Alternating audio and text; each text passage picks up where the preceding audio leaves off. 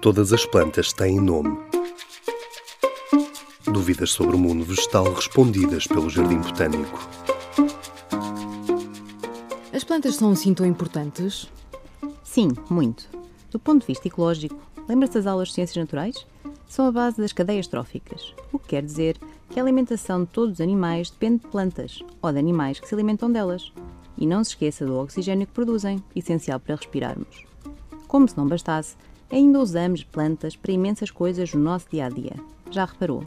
Na nossa alimentação, em cremes e medicamentos, no papel e lápis do trabalho, na madeira para construir casas, enfim, uma lista interminável.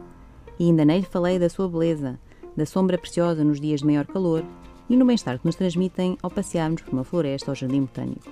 Portanto, sim, as plantas são mesmo muito importantes e cabe-nos a nós, a todos nós, a sua proteção. As Nações Unidas lançaram em 2015 a Agenda 2030, um conjunto de 17 objetivos que incluem metas sociais, económicas e ambientais necessárias para atingirmos um mundo mais sustentável.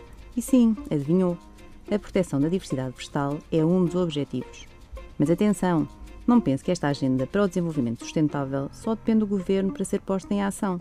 Não, ela precisa de todos nós, sim, especialmente de si, em coisas tão simples como, por exemplo, ajudar a bem crescer uma árvore próxima da sua casa, regando-a de vez em quando, sobretudo nos dias de calor que se aproximam.